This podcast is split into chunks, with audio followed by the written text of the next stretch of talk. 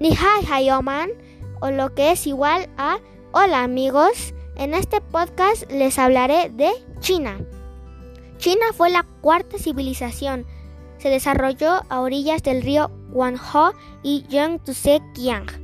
Inventaron varios instrumentos como la pólvora, Woya, la carretilla, Duluencha, la brújula, Duegan, el papel, Yi y la seda, Zi y muchas cosas más.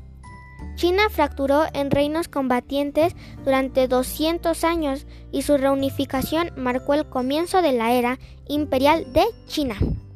China se extendió desde la Edad de Bronce cuando alcanzó su pico. China compartió características con las primeras cuatro civilizaciones, que son 1. Mesopotamia, 2. Egipto, 3. India y la cuarta, China. Hay seis civilizaciones que en próximos podcasts les hablaré. Bueno, ya hemos llegado al final.